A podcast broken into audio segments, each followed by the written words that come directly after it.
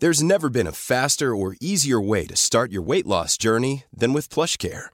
PlushCare accepts most insurance plans and gives you online access to board-certified physicians who can prescribe FDA-approved weight loss medications like Wigovi and Zepbound for those who qualify. Take charge of your health and speak with a board-certified physician about a weight loss plan that's right for you. Get started today at plushcare.com slash weight loss. That's plushcare.com slash weight loss. plushcare.com slash weight loss. Porque el mundo actual no se entendería sin la economía y los negocios.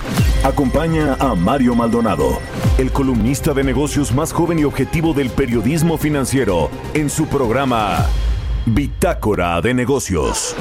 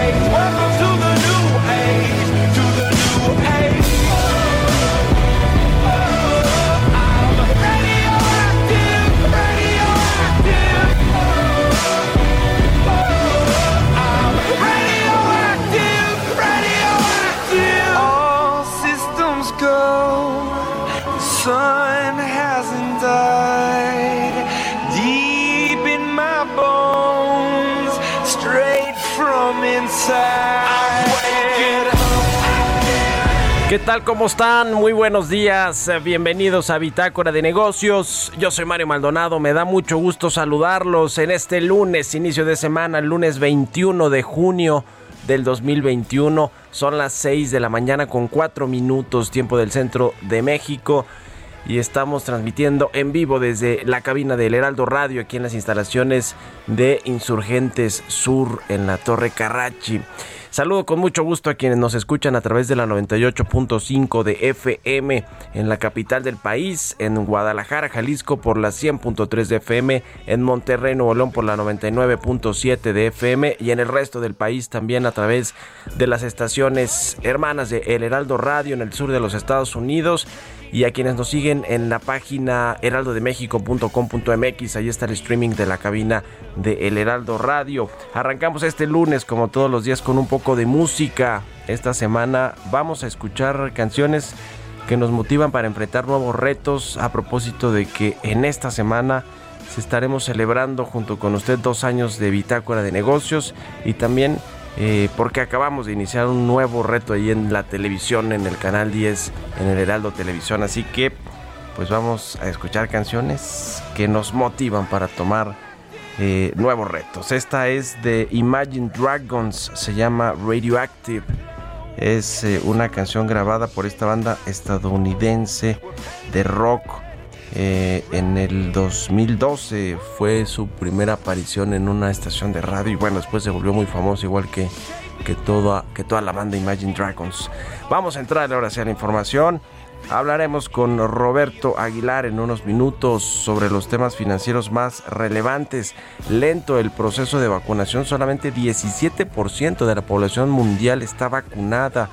El cierre de las fronteras terrestres en Estados Unidos se prolonga hasta el 21 de julio. ¿Qué impactos tiene eso para México en términos económicos? Y el tipo de cambio tiene un leve respiro después de su peor racha en un año. La semana pasada cayó 3.5% el peso frente al dólar. Y bueno, pues es bastante, bastante la depreciación de la semana pasada. Vamos a hablar de eso con Roberto Aguilar. Platicaremos también como todos los lunes con Angie Chavarría, columnista de El Heraldo de México. Regresa el fantasma laboral para México. El gobierno ha admitido esta revisión laboral de los Estados Unidos por una presunta violación de derechos en una planta manufacturera de autopartes en Tamaulipas. Vamos a, a ver qué significa este asunto de la primera queja formal en el marco del TEMEC de, en materia laboral. Vamos a platicar con José Manuel López Campos, presidente de la Confederación de Cámaras Nacionales de Comercio, Servicios y Turismo, sobre la reforma fiscal. ¿Se queda corta o no? ¿Hay presiones en el gasto y la deuda? Y también vamos a entrar en este tema del Consejo Coordinador Empresarial y el Servicio de Administración Tributaria este asunto de cómo se calcula el pago de los impuestos. Ya ve que le reclamó Raquel Buenrostro a los empresarios, a los grandes empresarios, de que las tasas efectivas de ISR pues eh, a veces terminaban siendo hasta negativas o muy bajas de 2% cuando pues tenían que estar por el orden del 30%. En fin, es todo un tema lo que se viene con la reforma fiscal, van a apretar más a los grandes contribuyentes, vamos a hablar de eso. Y hablaremos también con eh, Paul Sánchez, director de Ombudsman Energía México, sobre eh, el asunto del consumo mundial de petróleo que va a seguir aumentando aún con este tema de la energía limpia, eh, la demanda de petróleo seguirá aumentando y bueno, pues esto, la pregunta aquí viene con el asunto de las refinerías y lo que está haciendo Petróleos Mexicanos con las adquisiciones, por ejemplo, allá en, Estados Unidos, en Houston, en Deer, la de Deer Park, que se anunció recientemente. En fin, vamos a traerle a todos estos temas. El apagón también del fin de semana en Playa del Carmen. La Comisión Federal de Electricidad culpó pues a quien al vandalismo, bueno, Manuel Barlet, en fin, quédese con nosotros aquí en Bitácora de Negocios, se va a poner bueno, son las 6 con 8 de la mañana. Vámonos con el resumen de las noticias más importantes para arrancar este día. Lo tiene Jesús Espinosa.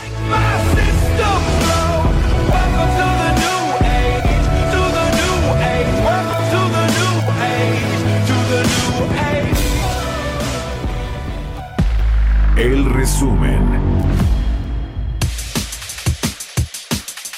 Arturo Herrera, secretario de Hacienda a través de sus redes sociales, compartió un mensaje para hacer mención a las actividades que desarrolló en su visita a Washington, D.C. Explicó que México tiene acceso a dos tipos de préstamos, el del Banco Mundial, que es destinado para desarrollo económico e infraestructura, y los del Fondo Monetario Internacional para sanear un problema de balance de pagos o de un mayor endeudamiento.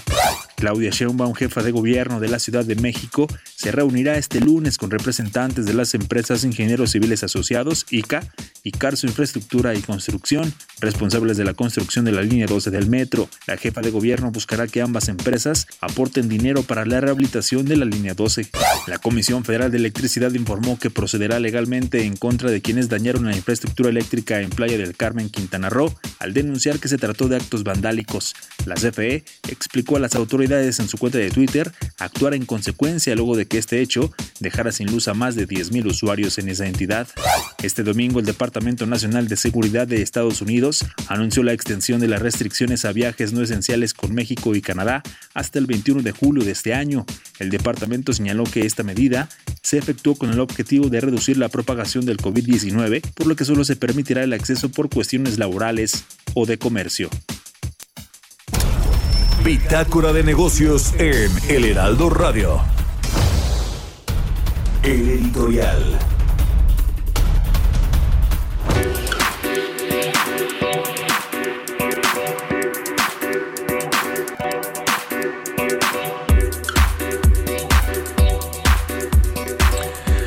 Bueno, la línea 12 del metro, esta tragedia que dejó 26 personas muertas el pasado 3 de mayo y que ya tuvo los primeros informes, dictámenes de las investigaciones del, pues de los peritos extranjeros, de los noruegos, que determinaron que eh, pues en pocas palabras había sido de entrada una falla estructural en la construcción de este tramo elevado, particularmente se mencionaba pues a la empresa del grupo Carso de Carlos Slim que tuvo a cargo eh, este construir este tramo.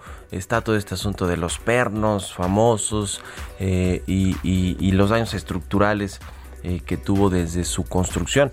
El tema pues obviamente tiene que ver con lo político, por lo que significa que Marcelo Ebrard, el actual canciller, haya entregado ese contrato a las empresas constructoras eh, y después pues lo tuvo que supervisar Miguel Ángel Mancera también con el sismo del 2017 y previamente y ahora pues la responsabilidad de la jefa de gobierno Claudia Sheinbaum y su directoria y su directora del metro Florencia Serranía quien no hemos visto pero absolutamente para nada está escondida completamente pero en su cargo eso sí la que dijo que solo era directora del metro cuando ocurrieron otros problemas, no una tragedia de este tamaño, pero sí otros problemas con el sistema de transporte colectivo y que, y que bueno, pues ella se eh, tomó la puntada de decir que solo era la directora del metro. En fin, no la hemos visto, pero parece ser que en los próximos eh, peritajes o entregas de dictámenes sobre esta investigación, ahora sí van a apuntar, los primeros apuntaron claramente a Marcelo Ebrard,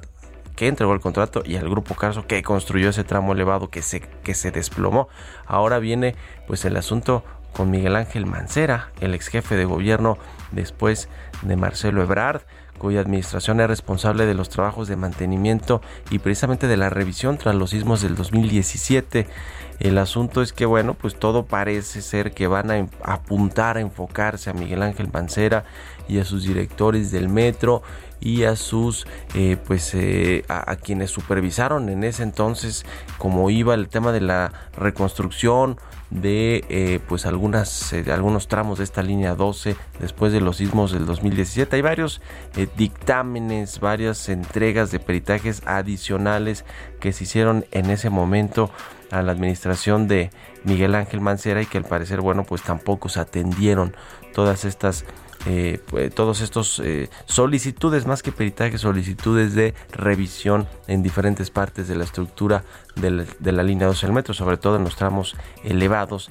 Hay eh, estos, pues estas investigaciones, entregas de documentos desde el 2015 cuando se dañaron ya algunas columnas que sostenían precisamente las traves que colapsaron y luego en el 2017 otro peritaje que realizó un despacho de calculistas que eh, pues alertó precisamente que las traves de este tramo que se desplomó estaban sometidas a una sobrecarga, presentaban deformación y se habían colgado 43 centímetros, requerían trabajos de reparación inmediata, los cuales no se habrían hecho y parece ser que las próximas investigaciones de estos peritajes o los próximos dictámenes apuntan a la cabeza de Miguel Mancera, quien parecía que por momentáneamente por lo menos estaba librando esta crisis. No va a ser así, todo apunta y lo ha deslizado en reuniones privadas la propia jefa de gobierno. Hoy escribo de eso en el Universal. ¿Ustedes qué opinan? Escríbanme en mi cuenta de Twitter, arroba Mario Mal y a la cuenta arroba Heraldo de México. Economía y mercados. Roberto Aguilar ya está aquí en la cabina del Heraldo Radio. ¿Cómo estás, mi querido Robert? ¿Qué tal Mario? Me da mucho gusto saludarte. Muy buenos días a ti y a todos nuestros amigos. Fíjate que las bolsas mundiales están, eh, básicamente las europeas y las asiáticas, pues están en un mínimo de cuatro semanas después de que el inesperado cambio de postura de la Reserva Federal pues redujar el atractivo justamente de los activos de mayor riesgo, mientras que la curva de rendimiento de los tesoros del tesoro estadounidense se aplanaba aún más con los rendimientos a 30 años cayendo por debajo del 2%. Sin embargo, los futuros de las bolsas de Estados Unidos, Mario, reportaban ya ligeras ganancias luego de la caída de la semana pasada. Inversionistas pendientes a los comentarios de hoy de la presidenta del Banco Central Europeo y mañana va a estar el presidente de la Reserva Federal Jerome Powell testificando ante el Congreso. Y bueno, el índice del dólar, que subió justamente también por esta parte del inesperado cambio de tono de la Reserva Federal, pues cedía parte de sus ganancias. El índice justamente que sigue la evolución del billete verde frente a seis principales divisas se disparó cerca de 2%, la mayor subida desde marzo del año pasado, justamente la semana pasada, ya que la Reserva Federal de Estados Unidos señaló el fin de su política monetaria ultra blanda antes de lo previsto, lo que provocó un desplome de las acciones estadounidenses y llevó a los analistas a revisar sus previsiones sobre la evolución de la renta variable y las divisas. Y bueno, pues obviamente el peso, el peso mexicano, el peso fortachón, fue una de las víctimas de esta situación de la revaluación del, dólar a nivel mundial. En estos momentos, Mario, él está cotizando justamente en 20.00 58, así es como está cotizando el tipo de cambio. Interesante porque fíjate que ya en el año llevamos una depreciación acumulada de 3.6% y en el mes de 3.3%. De hecho, pues el tipo de cambio ya borró todas las ganancias que había acumulado en meses anteriores. Y bueno, también te comento que justamente hay datos interesantes sobre el tema de la vacunación en el mundo. Y es que el número de dosis aplicadas en 180 países alcanzó ya 2.620 millones, con un promedio diario de 40 millones de vacunas. Sin embargo, apenas 17% de la población mundial ha sido inoculada, mientras que Estados Unidos, el país donde más dosis se han aplicado, con 318 millones, pues se alentó el proceso y ahora para llegar al 75% de la población inoculada se van a requerir por lo menos cuatro meses, un mes más de lo que originalmente se había comentado o anteriormente se había comentado, en tanto los contagios se acercan ya a 179 millones y los decesos desafortunadamente ya superan 4 millones.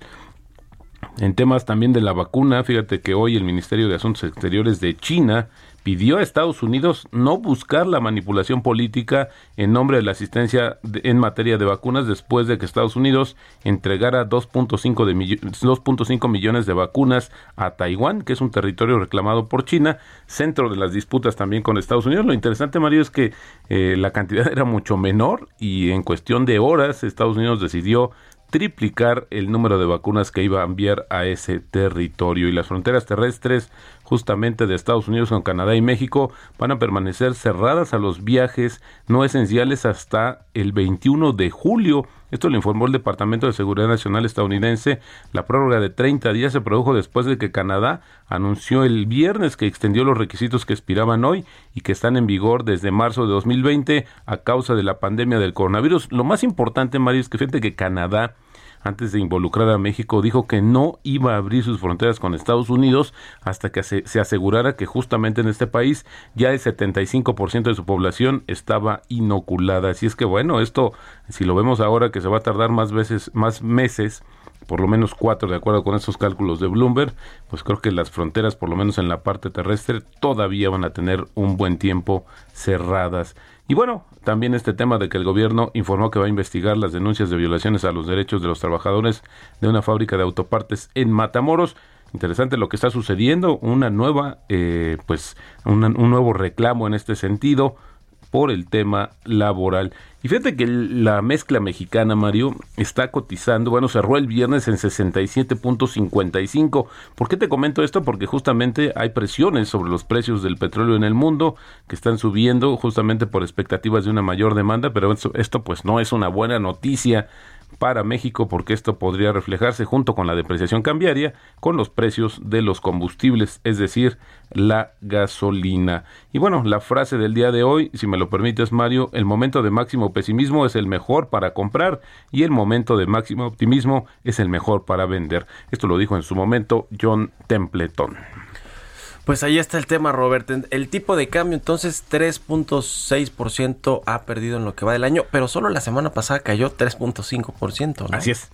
Lo que pasa es que ya había, se había revaluado eh, en, en, este, en meses previos pero bueno, pues hoy ya eh, en realidad, fíjate que lo que habíamos presumido mucho, Mario, por ejemplo, habíamos comentado en la apreciación que había tenido en los últimos tres meses, bueno, esa ya se borró, era más de 3%, pues totalmente borrado, justamente con el ajuste de la semana pasada. Sí, de volátil está el tipo de cambio y había que esperar cuáles son el tema con el Banco Central Europeo y la, eh, justamente la Reserva Federal, a ver si no mueve un poco más el tipo de cambio. Algunos ya lo ven en 21 hay que esperar, hay que ver. Bueno, gracias Robert. Al contrario, muy buenos días. Roberto Aguilar, síganlo en Twitter, Roberto AH, son las 6 con 20 minutos.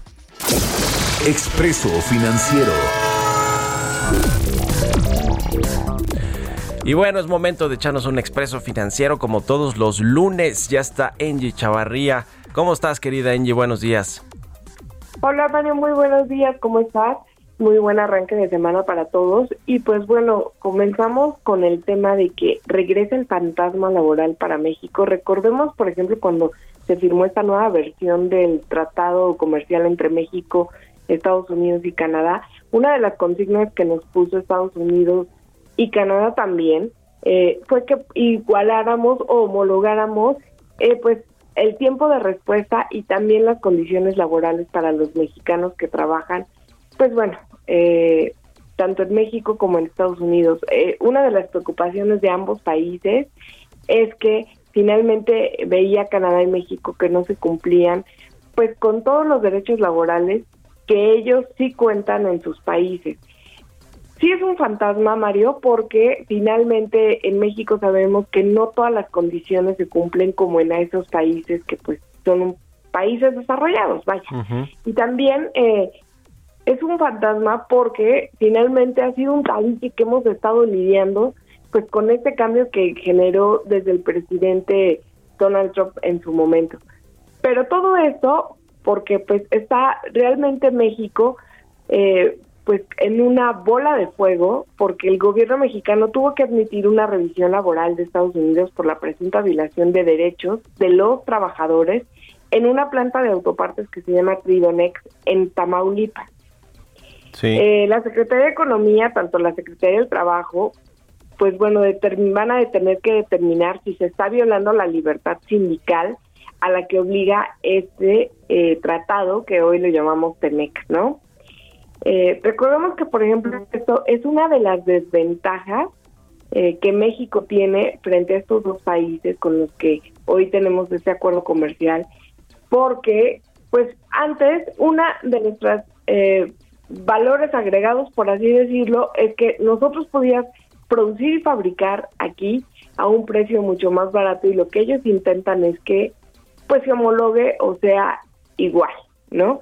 y pues eso de alguna manera pues quita o eh, genera desventaja para las empresas que están operando y de alguna manera se podrían ir a estos países en donde les ofrecen las mismas condiciones. Pero déjame decirte, Mario, que no es la primera vez que México ya está enfrentando este tipo de acusaciones por parte de los sindicatos eh, de la industria automotriz del otro lado, también fue en mayo, por ejemplo, con una planta de silado en Guanajuato, que finalmente el gobierno mexicano tuvo que reconocer que había ciertas violaciones que se iban a reparar, ¿no? ¿Cuáles son las consecuencias?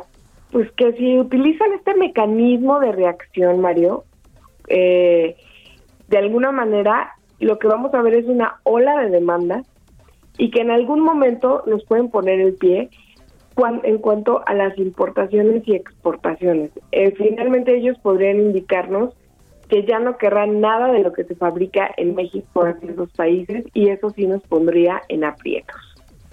Pues sí, ahí está el tema de estas revisiones en materia laboral, sobre todo de libertad sindical que que vaya que cómo están complicando este proceso de aterrizar toda la reforma laboral los sindicatos y bueno pues ahí está la primera queja que ya admitió México que eh, tiene que revisar en Matamoros, Tamaulipas. Está este asunto de Silao, Guanajuato y quizá vengan algunos otros más por el cumplimiento de los acuerdos en materia laboral en el marco del TEMEC. Vamos a seguir muy pendientes. Gracias, Angie. Rápido, tus redes sociales. Por favor, síganme a través de Twitter, arroba Chavarría, o a través de Instagram, arroba Chavarría. Muy bien, buenas, buenos días. Vamos a hacer una pausa, ya regresamos. Continuamos en un momento con la información más relevante del mundo financiero en Bitácora de Negocios con Mario Maldonado. Regresamos. Estamos de vuelta en Bitácora de Negocios con Mario Maldonado. Entrevista.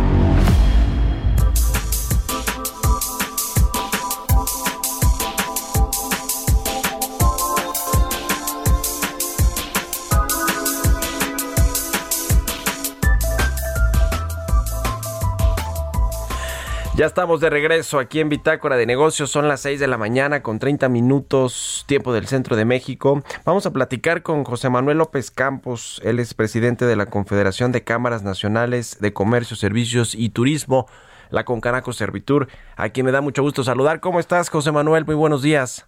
Hola, Mario. Muy buenos días. Gracias por estar aquí en el programa.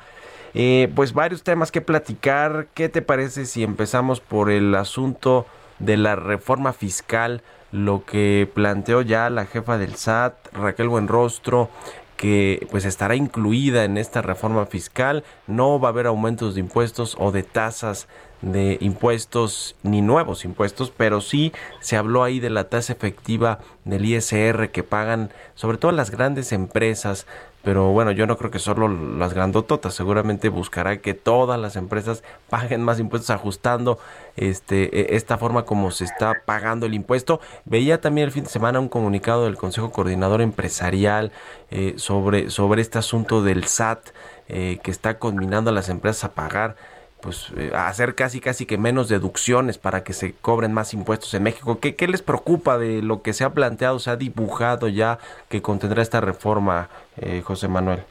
Bueno, pues vamos a, dividir en dos esto, con relación a, a los parámetros que se fijaron respecto a lo que pagan las grandes empresas o en general las empresas de determinados rubros lo que señala el CCE y lo suscriben las dos organizaciones de las que Concanaco forma parte es que eh, es muy, eh, o sea, no se puede fijar parámetros porque la situación de las empresas es diferente y los impuestos se pagan no en base a un porcentaje de los ingresos, sino a un porcentaje de las utilidades. Y dependiendo del tamaño, de la ubicación y de las condiciones en las que hayan eh, sorteado la pandemia va a ser eh, los resultados que tengan las empresas. Dicho lo anterior, pues yo te diría para, sabiendo que el tiempo es, es breve, eh, ¿qué, es lo que espera con Canaco de esta reforma fiscal? En primer lugar, pues eh, que tiene que estar orientada a una recuperación económica que le urge y que apremia al país, ¿no? Para reducir también las grandes desigualdades tanto regionales como sectoriales con las que tenemos en México. Y dentro de esto, pues son, cinco puntos en los que habría que centrar la atención eh, de acuerdo a las propuestas de Concanaco. Uno es la simplificación, que sea muy fácil pagar los impuestos para todos. Eh, la inclusión, esto pues, pues va lo que hemos mencionado durante desde siempre, de, incluir a más este, personas que se encuentran dentro de la economía informal a la legalidad y que seamos más, eh, con eso aumentar la, la base de contribuyentes, de modo de que puedan, sin aumentar impuestos, tener una mayor recaudación.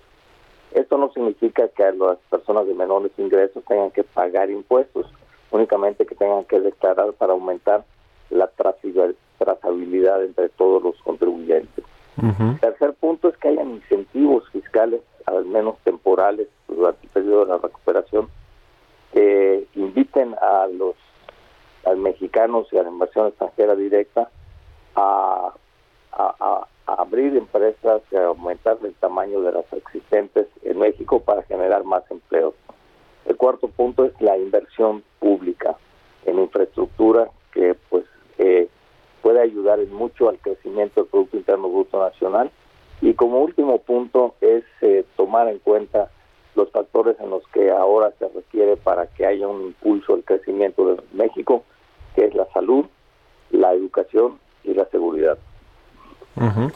Pues sí, este asunto del presupuesto, de cómo se va a entregar también, por cierto, esta propuesta en septiembre de la Secretaría de Hacienda ya con Rogelio Ramírez de la O al frente de paquete económico del próximo año, pues deberá atender, como dices, José Manuel, pues estas preocupaciones de la iniciativa privada de que se incentive realmente la inversión privada en el país a través pues del gasto público, de la inversión pública en sectores estratégicos. A propósito de, de, estos eh, paquetes de inversión, está todavía pendiente este tercer anuncio de inversión en infraestructura. Me imagino que algo de eso tendrá que ver con, con infraestructura relacionada al sector turismo. Eh, ¿Saben para cuándo se va a presentar este tercer ah, paquete, este anuncio de inversión de, en el sector de infraestructura? José Manuel, ¿les han dicho algo en el gobierno, allí en el CCE, ustedes que forman parte de todo este, eh, eh, de, esta cúpula de organismos privados? Bueno, este es un tema que se había estado este, desarrollando con Arturo Herrera. en este, pues el paquete ya está, listo estamos en espera nada de que se fije la fecha para hacer el anuncio eh, junto con el presidente y que se pueda echar para adelante. Esto sumado a los paquetes 1 y 2 que ya fueron entregados y aprobados, pues debe de contribuir por parte de inversiones del sector privado, que contiene tanto inversión nacional como extranjera, a sumarse a la generación de, de, de, de factores que, que coadyuven al, al crecimiento económico de, de, México. Ujú. Pues sí, ya veremos si se presenta finalmente o no, porque vaya que se ha retrasado eh, eh, mucho este este tema del anuncio del tercer eh, paquete económico en infraestructura. Ahora, ¿qué, ¿qué otras cosas les preocupan allí en la Concaranco Servitura en términos económicos, José Manuel? Está el asunto de la inflación que sigue alta. Eh, y que y que bueno pues aunque el Banco de México dice que es transitoria esta semana por cierto hay decisión de política monetaria pero eh, dice que es transitoria pues finalmente le está afectando a los mexicanos al bolsillo de los mexicanos a quienes menos tienen además porque este impuesto regresivo que es la inflación le pega a los más pobres. Y por el otro lado está el tipo de cambio que también ha estado muy presionado la última semana que se depreció el peso cerca de 3.5% y hay otros asuntos ahí hacia adelante, ¿no? La recuperación también de la inversión. Eh, el, tema de la inflación y el tipo de cambio, ¿qué tanto le, están pegando a la recuperación o los ven también como efectos transitorios, como en el Banco de México? Bueno, creemos que esto es un efecto transitorio, eh, natural ante el rebote que, que, va a tener.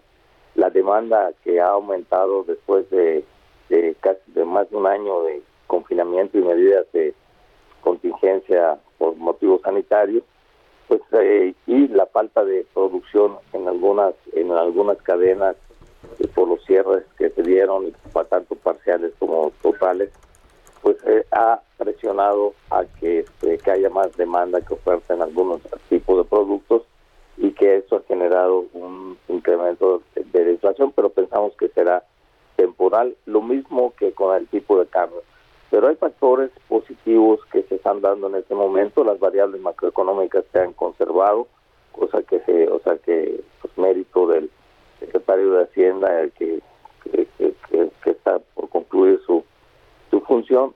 Y esperamos que ahora con el nuevo secretario de hacienda eh, pues haya mesas de diálogo en el que los sectores productivos puedan intervenir en cuanto a planteamientos y propuestas para que podamos tener eh, eh, una, un, un presupuesto consensuado de modo de que se pueda no solamente ser más eficaz más eficiente sino que pueda, podamos tener una recuperación más rápida de acuerdo a la realidad que vive nuestro país uh.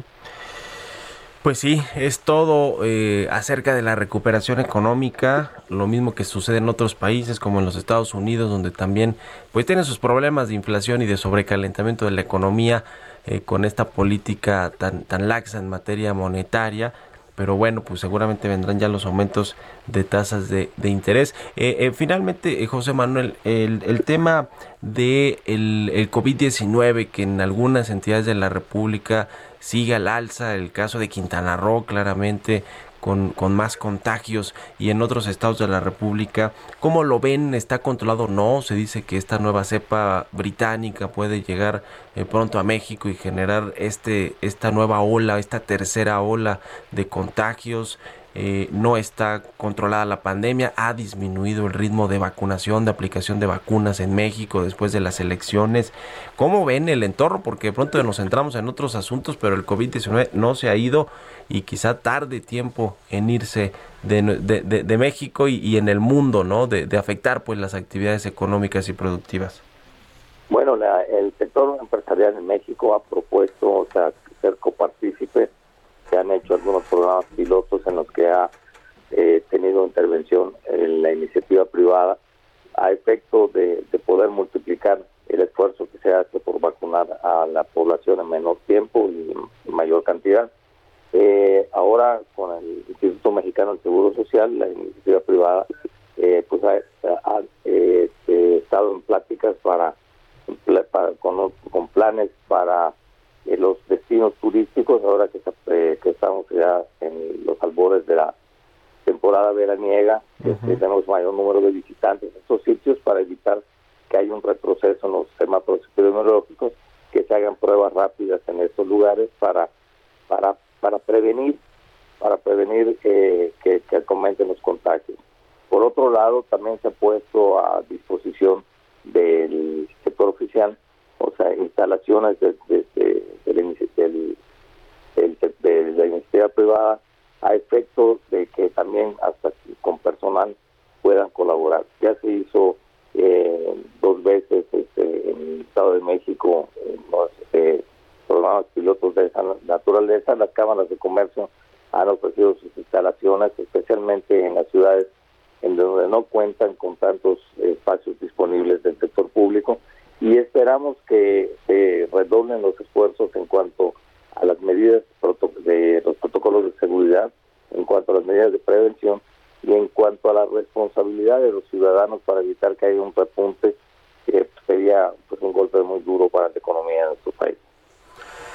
Pues sí, un repunte le daría eh, de nueva cuenta un golpe a esta recuperación que no ha sido tan sólida, aunque las proyecciones de crecimiento, pues por lo menos las que tiene la Secretaría de Hacienda de 6.5% para el final de 2021, pues son promisorias, aunque no vamos a recuperar todo lo que se perdió en el 2020, ¿no? Esta caída de 8.5%. En la Concanaco Servitur, en sus estudios económicos, eh, ¿en qué porcentaje, en qué rango más bien están viendo la recuperación de este 2021? ¿Qué eh, eh, porcentaje de crecimiento tendrá la economía este año, José Manuel? Mira, recién ajustada, datos de Concanaco apuntan hacia un 6%.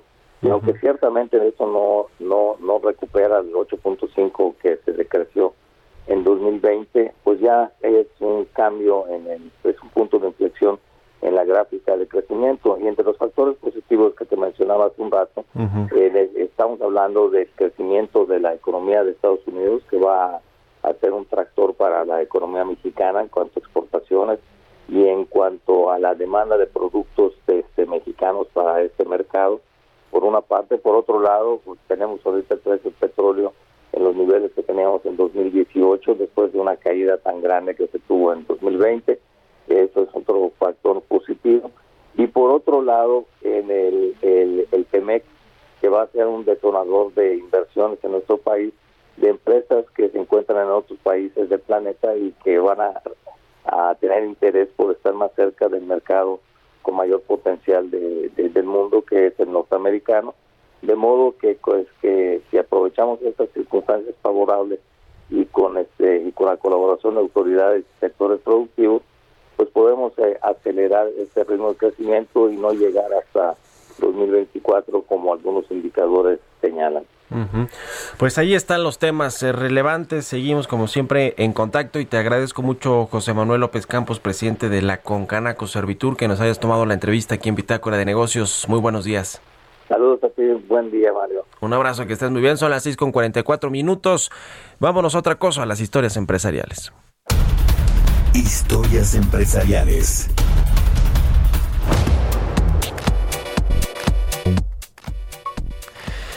Bueno, ¿qué tienen en común la petrolera Saudi Aramco, la más importante del mundo, que hace poco hizo su eh, apertura en bolsa, su salida a la bolsa, y Apple, la tecnológica, pues creo yo, las, de las más importantes o la más importante del mundo. Bueno, pues son, de acuerdo al Global Top 100 eh, elaborado por PricewaterhouseCoopers, estas son las dos empresas más valiosas del mundo. Vamos a escuchar esta pieza que preparó Giovanna Torres.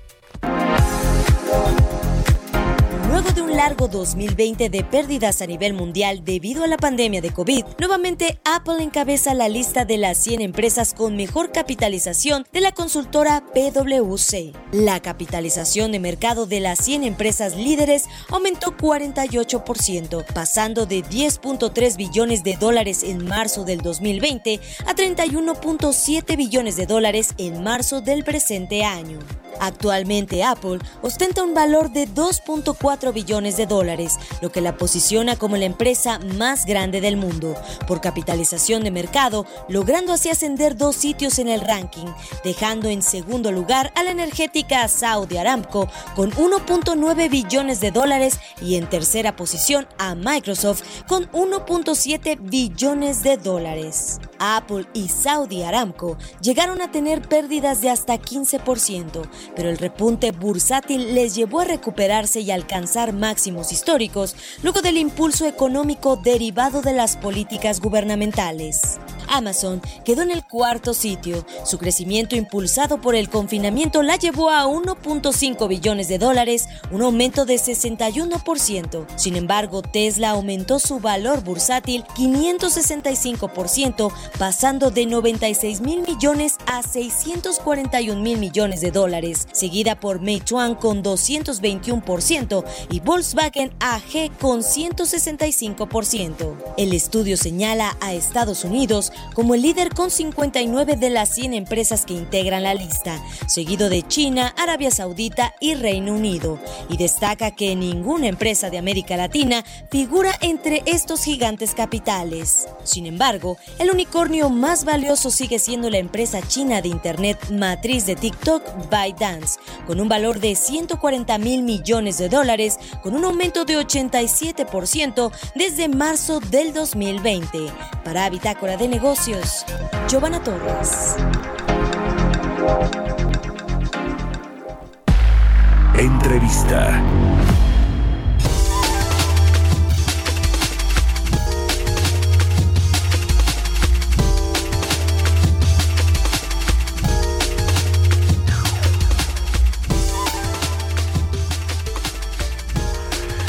Bueno, pues vamos a platicar, vamos a platicar sobre temas del sector energético y a propósito de eh, que este fin de semana hubo este apagón en Playa del Carmen, eh, en, en, Quintana Roo, que dejó a casi 11 mil usuarios sin servicio. La Comisión Federal de Electricidad acusó vandalismo, lo escuchamos al principio del programa, y luego dijo que se restableció ya el 100% del suministro eh, es un tema importante y sobre este y otros asuntos vamos a platicar con Paul Sánchez, director de Ombudsman Energía México, quien me da mucho gusto saludar. ¿Cómo estás, Paul? Buenos días.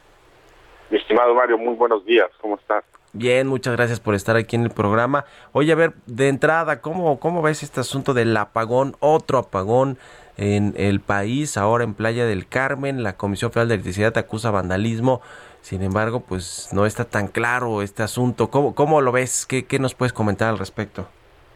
Gracias, Mario. Pues mira, hemos sabido que la península de Yucatán siempre ha sido un, un, tema delicado. El problema es precisamente eso, es, es que está con pincitas, es, está pende de muy, de, no tiene, digamos, redundancia, no tiene, eh, digamos, eh, suficiente infraestructura y pende de un hilo. Entonces, cuando pasa cualquier cosa, se requieren hacer eh, reacciones remediales como esta, ¿no? Tumbar carga para permitir, digamos, este, hacer maniobras y poder restablecer poco a poco la electricidad.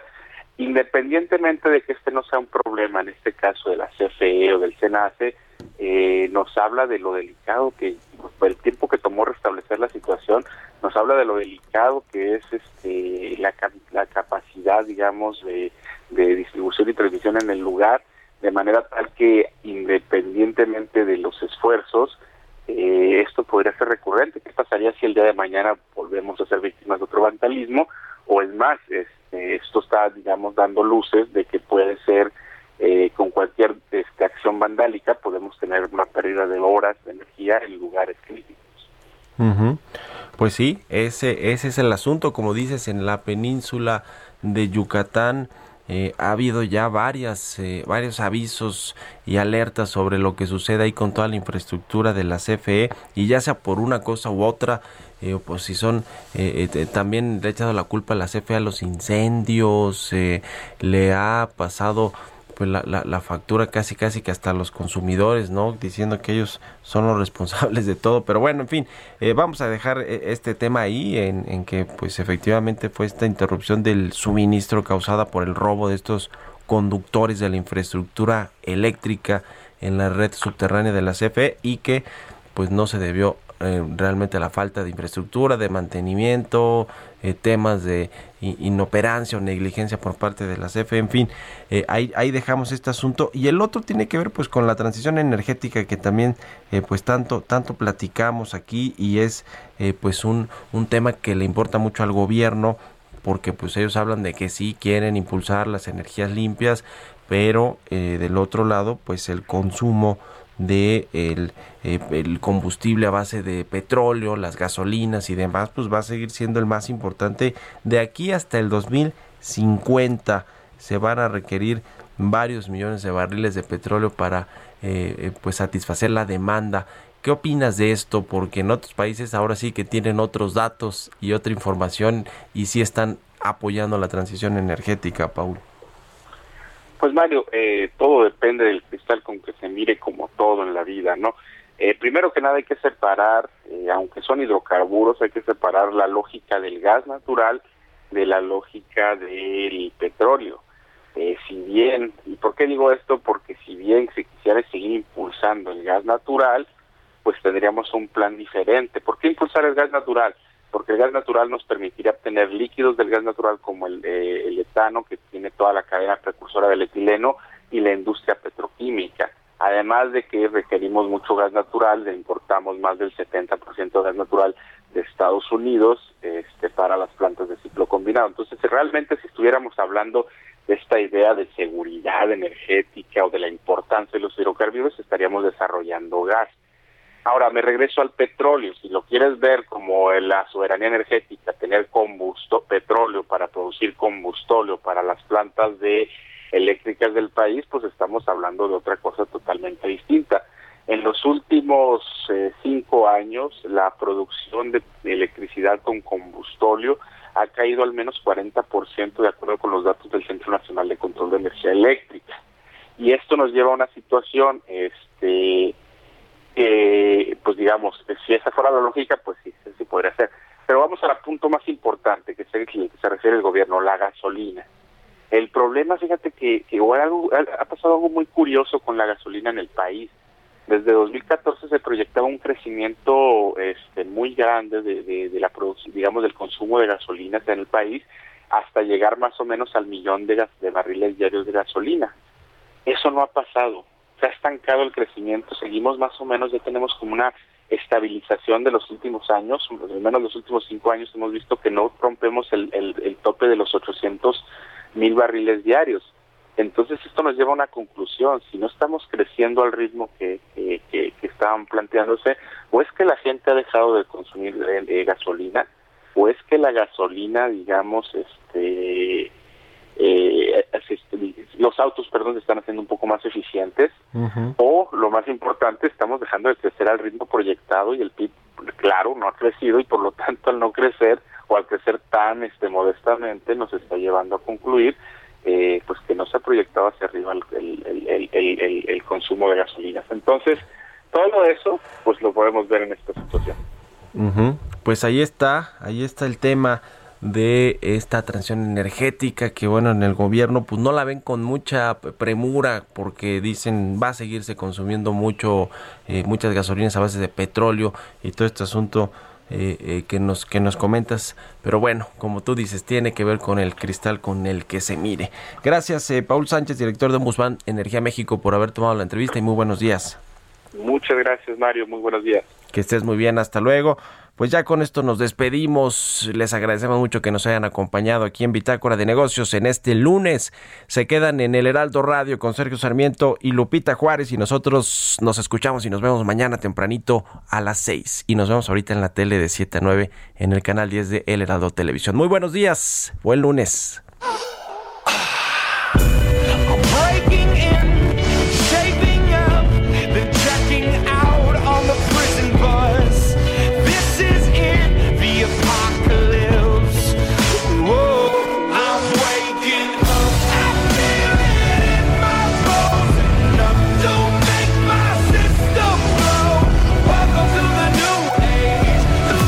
Fue Bitácora de Negocios con Mario Maldonado, donde la H suena y ahora también se escucha. Una estación de Heraldo Media Group.